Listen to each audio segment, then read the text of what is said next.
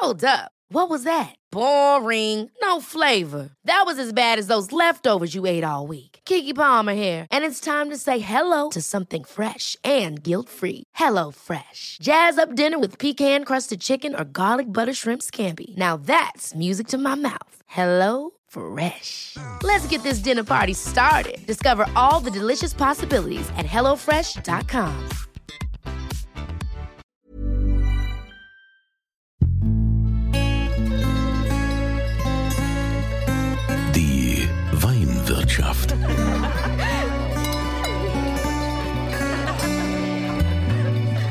Das schöne Leben mit Andreas Kunze. Willkommen in der Weinwirtschaft. Für diejenigen, die heute das erste Mal einschalten, mir ist ja persönlich wichtig, euch die Anbauregionen Deutschlands näher zu bringen. Denn ich liebe deutschen Wein und wir sollten ihn alle noch viel mehr lieben lernen. Und jetzt nicht einfach immer beim Discounter irgendwelche Weine aus Italien, Frankreich, sonst wo. Äh, Nein, das sind sowieso meistens jetzt nicht unbedingt die besten. Es gibt wahrscheinlich auch viele Kritiker, die sagen würden, das ist Plörre. Da traue ich mich natürlich nicht, sowas würde ich nie sagen. Aber äh, mein Augenmerk liegt tatsächlich auf den deutschen Anbaugebieten und Jetzt hatten wir ja letztens zum Beispiel auch äh, Sachsen, Saale Unstrut waren wir schon, wir waren an der Mosel, in der Pfalz, in Rheinhessen, die A und wen haben wir vergessen? Das kleinste Anbaugebiet Deutschlands. Und das ist die Bergstraße. Und da spreche ich heute mit einer ambitionierten, die sich ja fast noch Jungwinzerin nennen darf, nämlich mit Barbara Amthor aus Heppenheim. Hallo Barbara. Hallo, herzlichen Dank für die Einladung. Ich freue mich. Barbara, wir sind natürlich hier auch über Datenleitung verbunden. Das ist ja immer wieder so die Sache ähm, ne, in Corona. Wir dürfen uns ja jetzt nicht persönlich treffen, so wie man das sonst gerne tun würde. Deshalb ähm, an dieser Stelle euch allen ähm, nur, falls irgendwie die Qualität nicht so ist, wie ihr die sonst gewohnt seid, ähm, ich bitte um Verständnis. Aber es geht ja hier um die Inhalte. Und deshalb, liebe Barbara, jetzt die Bergstraße. Das ist das kleinste Anbaugebiet, habe ich schon gesagt. Du bist in Heppenheim und bist ja jetzt eigentlich nicht so äh, typisch aus einem Weingut oder dein Weg als Winzerin war ja gar nicht vorherbestimmt. Wie ist denn das eigentlich äh, dazu gekommen? Genau, also ähm, äh, die Hessische Bergstraße, das kleinste deutsche Anbaugebiet. Ähm, das ist ja so, dass hier relativ viele Feierabendwinzer sind. Also wir haben hier zwei Genossenschaften, die den Großteil der Rebflächen äh, tatsächlich auch vermarkten und eben die Trauben von den Mitgliedern bekommen. Und so ein Feierabendwinzer war eben auch mein Opa. Und wir haben eben immer auf den 1700 Quadratmetern so ein bisschen mitgeholfen, aber das war jetzt, da hat keiner mit gerechnet. Und dann macht man halt Abitur, ne? dann überlegt man, was macht man. Ähm, meine Schwester, meine Mama haben Lehramt studiert. Das hatte ich mir auch äh, ins Auge gefasst und hat meine Mama gesagt, das ist nichts für dich. Und ähm, habe dann erstmal ein Praktikum gemacht bei einem befreundeten Winzer und dann eben auch alle Arbeiten kennen und lieben gelernt und ähm, war dann in Geisenheim. Genau. Und äh, wenn man sich jetzt die Bergstraße anschaut, die ist ja recht steil. Da gibt's also viele, viele äh, Steilhänge. Da kann man ja auch nicht irgendwie jetzt mit Vollernter durchfahren. Das ist also alles viel Handarbeit. Wie viel Hektar habt ihr da?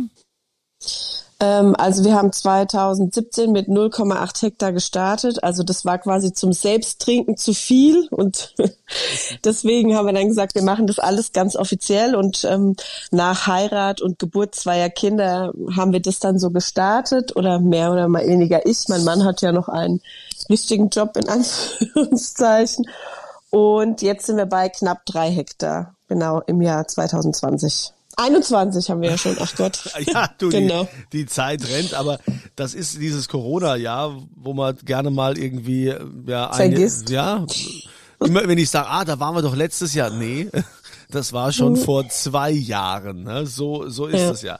Aber ich habe gehört, du bist ja Expertin für roten Riesling. Was ist denn der rote Riesling für alle, die es nicht kennen? Mm, also Rode Riesling ist, äh, würde ich jetzt nicht sagen, dass nur ich Expertin bin, sondern im Prinzip ist tatsächlich die ganze hessische Bergstraße so ein bisschen Vorreiter beim roten Riesling. Ähm, der rote Riesling galt lange als die Urform des weißen Rieslings und quasi aus dem roten Riesling, aus einer Mutation ist der weiße Riesling entstanden. Jetzt hat man aber festgestellt, dass vielleicht auch der rote Riesling zuerst war und der weiße. Also man weiß nicht, wer tatsächlich zuerst da war. Fakt ist aber, dass der weiße Riesling sich einfach ähm, in der Natur durchgesetzt hat und vor wenigen Jahren erst quasi der rote Riesling wieder neu entdeckt und gezüchtet wurde und auch bis vor kurzem ähm, nur in Sachsen und an der Hessischen Bergstraße oder in Hessen äh, erlaubt war und jetzt erst in den letzten Jahren eben auch ähm, die anderen Anbaugebiete ihn anbauen dürfen. Aha. Und wie schmeckt der? Ähm, der Rotriesling gilt als so ein bisschen fruchtiger, blumiger als der ähm, Riesling. Also wenn man zu Leuten sagt, ah, Riesling, dann denken die ja immer, ah, sauer und das ist nicht meins. Also das ist ganz oft das, was ich eben zu Riesling sage. Und um die da heranzutasten, ist so ein roter Riesling eigentlich ganz schön, weil der einfach von der Säure her nicht so prägnant ist und so ein bisschen fruchtiger. So ein bisschen anfängerfreundlicher vielleicht auch. Was habt ihr sonst noch für Rebsorten? Ähm, ja, also für unsere doch recht kleine Rebfläche haben wir neun Rebsorten. Das ist aber auch so ein bisschen dem geschuldet, dass ähm, wir eben alles anbauen wollen, was wir auch selber gerne trinken. Also ganz klar natürlich weißer Riesling, roter Riesling, Weißburgunder, Grauburgunder und äh, Chardonnay und Goldmuskateller oder eben im roten Bereich den Cabernet äh, Sauvignon und den Spätburgunder. Ah, also das ist aber schon ein Riesenaufwand, den ihr da betreibt. Ja gut, aber man will halt alles ausprobieren, ne? Und mein Mann ist dann auch eher so, das so der Außenbetriebler, ne, der Rebenflüsterer, der dann sagt, können wir nicht noch und was denkst du denn? Das brauchen wir doch auch noch. Und ich sag dann eher Stopp, weil ich bin die, die es im Prinzip vertreibt und ausbaut. Und äh, da muss man schon noch ein bisschen gucken, dass das nicht ein bisschen zu komplex wird. Ja, äh, ihr macht ja jetzt auch keine 0815 Weine. Äh, bei euch heißt es interessanterweise heißt der Wein, der Wein 0816. Genau, das ist jetzt äh, ganz neu, unser ähm, Rotwein Cuvée äh, aus dem Jahr 2020. Das ist der 0816. Ähm, ich habe mich immer so ein bisschen gesträubt vor Cuvées und mir gefällt auch dieser Name nicht, weil ganz viele dann sagen, ah, Cuvée, was habt ihr da zusammengemischt? Ähm, wir haben aber hier ganz schön den Cabernet Sauvignon und den Spätburgunder miteinander kombiniert. Und weil unsere Weine oder wir allgemein eben einfach nicht 0815 sind, ist es der 0816. Zudem, was meinem Mann, dem Rotweintrinker auch hilft, ist der 16.8. unser Hochzeitstag. Ah, da haben wir es wieder. Da haben wir es wieder. Du bist ja auch Mitglied bei äh, der Generation Riesling also ich kenne zum Beispiel aus der Pfalz jetzt die äh, Yvonne Di Belli, die ähm, vom Margaretenhof in Forst, äh, die ist da ja sehr aktiv. Was, ähm, was, was ist denn die, Generation Riesling genau? Ähm, die Generation Riesling vereint im Prinzip verschiedene Winzer eben unter diesem Dach der Generation Riesling. Ähm, man darf maximal 35 Jahre alt sein, also meine Jahre sind gezählt. Und es geht eben darum, dass man, ähm, wie du es am Anfang schon gesagt hattest, den deutschen Wein eben einfach ähm, erstens mal über die Landesgrenzen hinaus trägt und eben einfach äh, einen, gemeinsamen Auftritt hat der Winzer. Also man unterstützt sich, man hat gemeinsame Ideen, ähm, gemeinsame Veranstaltungen. Gut, im Zuge von Corona ist es natürlich alles etwas schwierig, aber es wird ja wieder ein Leben nach Corona geben und es gab ein Leben davor. Also wir sind guter Hoffnung, dass dann man da wieder gemeinsam was auf die Beine stellen kann. Ja gut, die ganzen ähm, Weinproben direkt und Events kann man ja alles vergessen. Es ist ja vieles jetzt so in Online gewandert. Wie sieht denn das bei euch jetzt auch umsatzmäßig aus? Weil die Gastronomie hat zu. Durch die Gastronomie kriegt man ja auch die entsprechende Bekanntheit oftmals, wo die Leute dann was getrunken haben und sagen, ah, das, äh, das Weingut will ich mal kennenlernen, da muss ich mal hin. Was, äh, also wie, wie reagiert ihr da, um das irgendwie auszugleichen, um trotzdem Aufmerksamkeit zu bekommen? Also zum einen machen wir das, natürlich das, was alle jetzt so ein bisschen versuchen, Online-Weinproben. Äh, bin ich aber eben einfach nicht so der Fan von, weil für mich ist Wein was, was man irgendwie interaktiv genießen muss und wo man den Kunden oder den Mittrinker eben auch vor sich haben muss oder bei sich haben muss. Ähm, wir haben, äh, was relativ äh, noch besonders ist, aber jetzt immer mehr im Kommen, auch in den größeren Anbaugebieten, ein Weinautomat. ein Weinautomat. ja, was, was ist das genau? Genau, also es gibt ja die Eierautomaten, die kennt ja eigentlich fast jeder und das gibt's eben auch mit Wein. Also da kann man an sieben Tagen die Woche, 24 Stunden täglich unsere gekühlten Weine kaufen. Man muss lediglich mit Führerschein oder Ausweis eben bezeugen, dass man 18 ist und kann sich dann den gekühlten Wein direkt mitnehmen oder jetzt auch saisonbedingt die Bratwurst für auf den Grill oder das Steak. cool, also vom, vom Metzger. Genau, ja. Also das ist ein Metzger unseres Vertrauens und im Gegenzug dazu hat er unseren Sekko und auch einen Wein von uns in seinem Automaten. Wo genau findet man den Automaten, wenn man jetzt auf dem Weg zufällig ist nach Heppenheim? das ist ganz einfach zu finden. Das ist direkt an der Autobahn ab beziehungsweise Auffahrt neben dem Blumenland Herd an der Umgehungsstraße. Also äh, ist auch jetzt nachts beleuchtet, ist eigentlich nicht zu verfehlen. Wenn ihr jetzt an der Bergstraße seid, was finde ich denn da für Böden? Was sind da so, so die Voraussetzungen, also ähm, oder die Gegebenheiten? Das muss ja auch so ein Boden mitmachen, wenn man so so einen Rebspiegel jetzt hat wie ihr. Ja, also da ist die Bergstraße auch relativ speziell. Also eigentlich kann man sagen, wir haben alles an Böden. Also ähm, es kommt natürlich auf die äh, vielen verschiedenen Lagen an, aber wir haben Sandsteine, wir haben Lösslehm, wir haben auch Granit, also es gibt wirklich alles. Und das ist auch so, dass es teilweise äh, hier der eine Boden ist und wenige hundert Meter äh, ein anderer Boden. Ähm, das ist eben auch ein Vorteil für ähm, viele Rebsorten. Ähm, man muss aber eben auch abwägen, wenn man eben ein Stück neu anlegt, was kann ich überhaupt auf dieses Stück Pflanzen, von den, nicht nur von ähm, den Bodengegebenheiten, sondern eben auch vom klimatischen Bedingungen her. Okay. Äh, was könnt ihr denn jetzt an der Bergstraße besser als zum Beispiel die Pfalz oder Rheinhessen?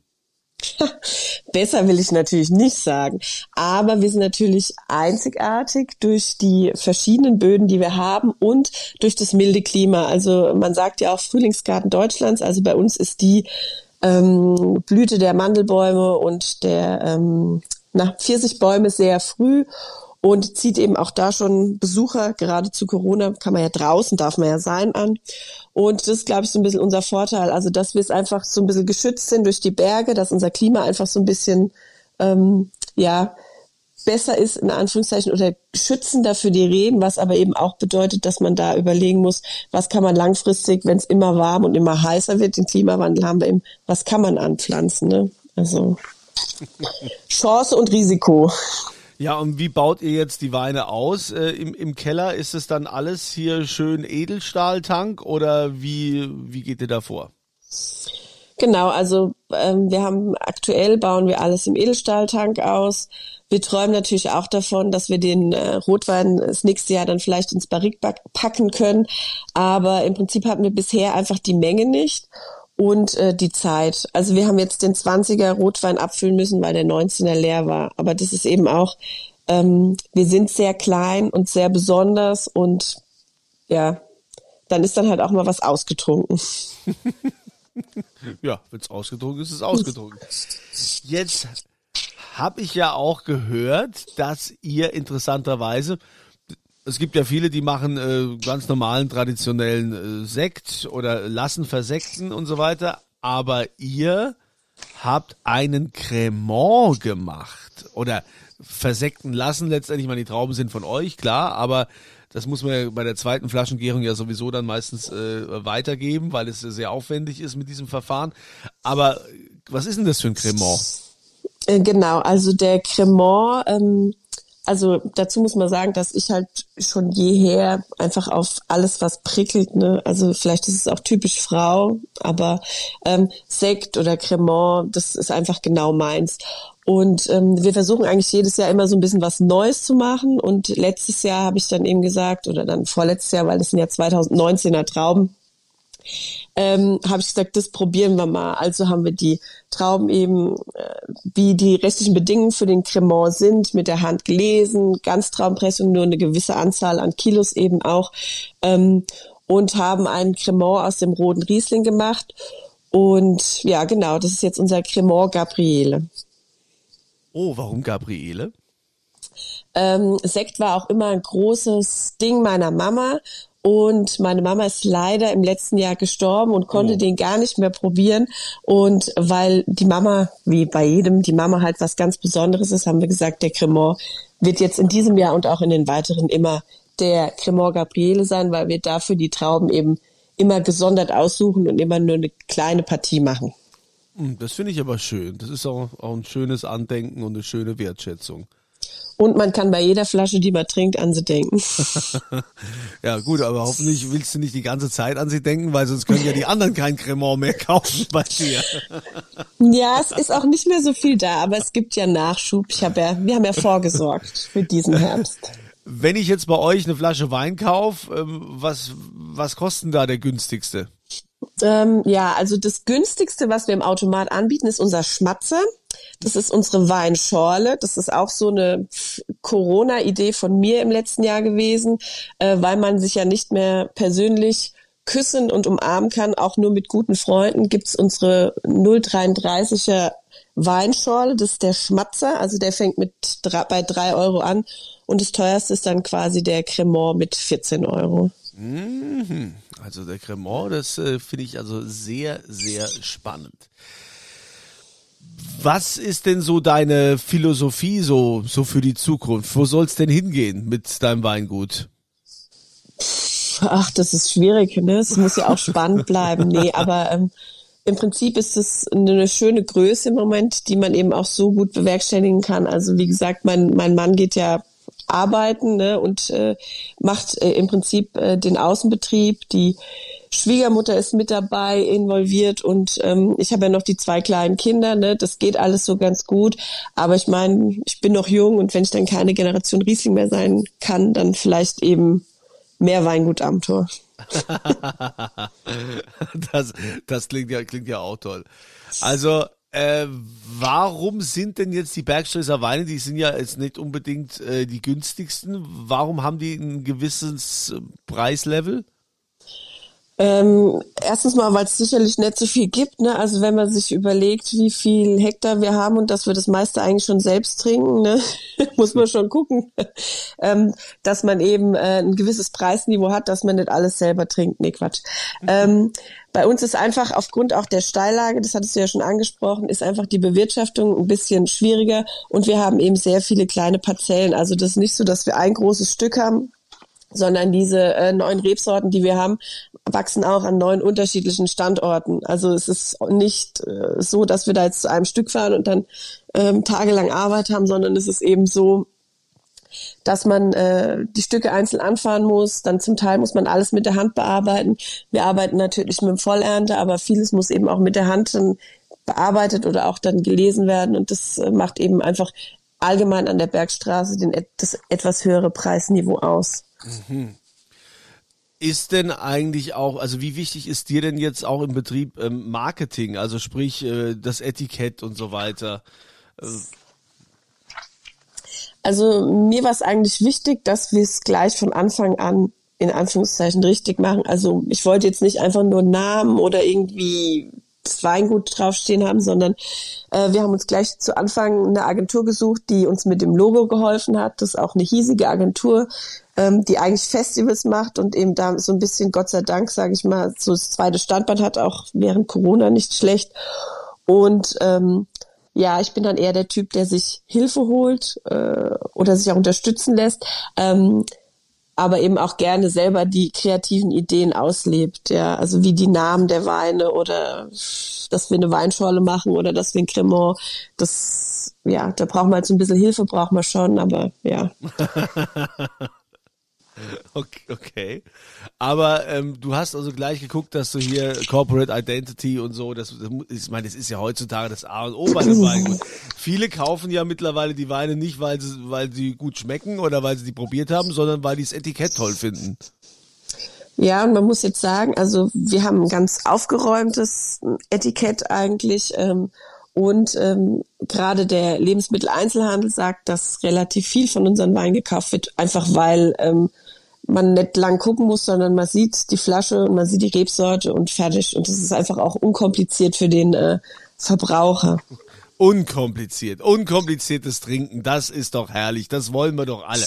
Und äh, jetzt kommt äh, die unkomplizierteste Stelle in diesem Podcast, auf die sich alle hier immer freuen. Und das gibt's zu gewinnen. Natürlich auch heute wieder gibt es etwas äh, zu gewinnen. Nämlich eine Flasche. Barbara, was hast du denn für uns vorgesehen? Natürlich unseren Cremant Gabriele, weil was Besseres können wir aktuell einfach nicht bieten. Oh, das klingt doch toll. Also wenn ihr da mitmachen wollt bei der Verlosung, da geht ihr auf podcast.kunze.tv. Da ist dann dieses Formular, wo ihr Adresse und so weiter eingibt und natürlich dann auch eure, äh, ist dann immer Antwort zur aktuellen Frage. Die aktuelle Frage würde lauten, die Barbara kommt ja aus Heppenheim und Heppenheim ist Kreisstadt. Ja, von welchem Kreis ist denn Heppenheim die Kreisstadt? wie heißt der Kreis? Heißt eigentlich auch so wie das Anbaugebiet. Von daher ist es ziemlich einfach, um das da einzugeben. Podcast.kunze.tv und damit dann die Chance auf den Cremant. Liebe Barbara, ich wünsche dir weiterhin viel Erfolg, viel Spaß noch mit der äh, Generation Riesling. Ne? Hast ja nur noch ein paar Jahre, wo du mitmachen darfst, hast du ja gerade gesagt.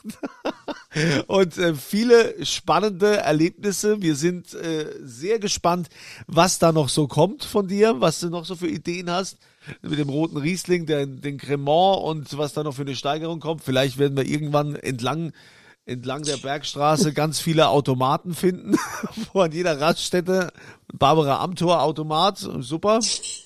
Ja, kannst du kannst du alle alle versorgen. Unbedingt, ja, wenn die Menge dann lang würde, ja. ja, also ich danke dir und hoffe, dass wir dann irgendwann auch mal persönlich zusammen bei dir im Weingut äh, trinken können und den roten Riesling und Cremant probieren und natürlich auch alle anderen äh, Sorten, die du da noch da hast, wenn es nicht schon ausgetrunken ist, weil wie gesagt, ne, also es ist ja nur eine kleine Menge, die ihr, die ihr quasi an Ertrag da erzielt, aber klein, aber fein. Ich sage also vielen Dank für deine Zeit. Bleib gesund. Danke, danke, sehr gerne. Und äh, ich danke euch, dass ihr wieder mit dabei seid hier in der Weinwirtschaft, dass ihr mit dabei wart bei diesem Podcast. Ich wünsche euch auch eine schöne Woche und immer volle Gläser. Die Weinwirtschaft.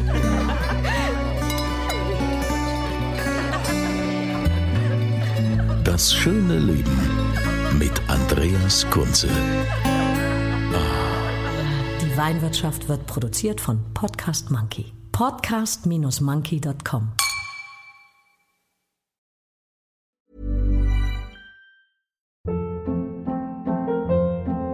Hold up. What was that? Boring. No flavor. That was as bad as those leftovers you ate all week. Kiki Palmer here, and it's time to say hello to something fresh and guilt-free. Hello Fresh. Jazz up dinner with pecan-crusted chicken or garlic butter shrimp scampi. Now that's music to my mouth. Hello Fresh. Let's get this dinner party started. Discover all the delicious possibilities at hellofresh.com.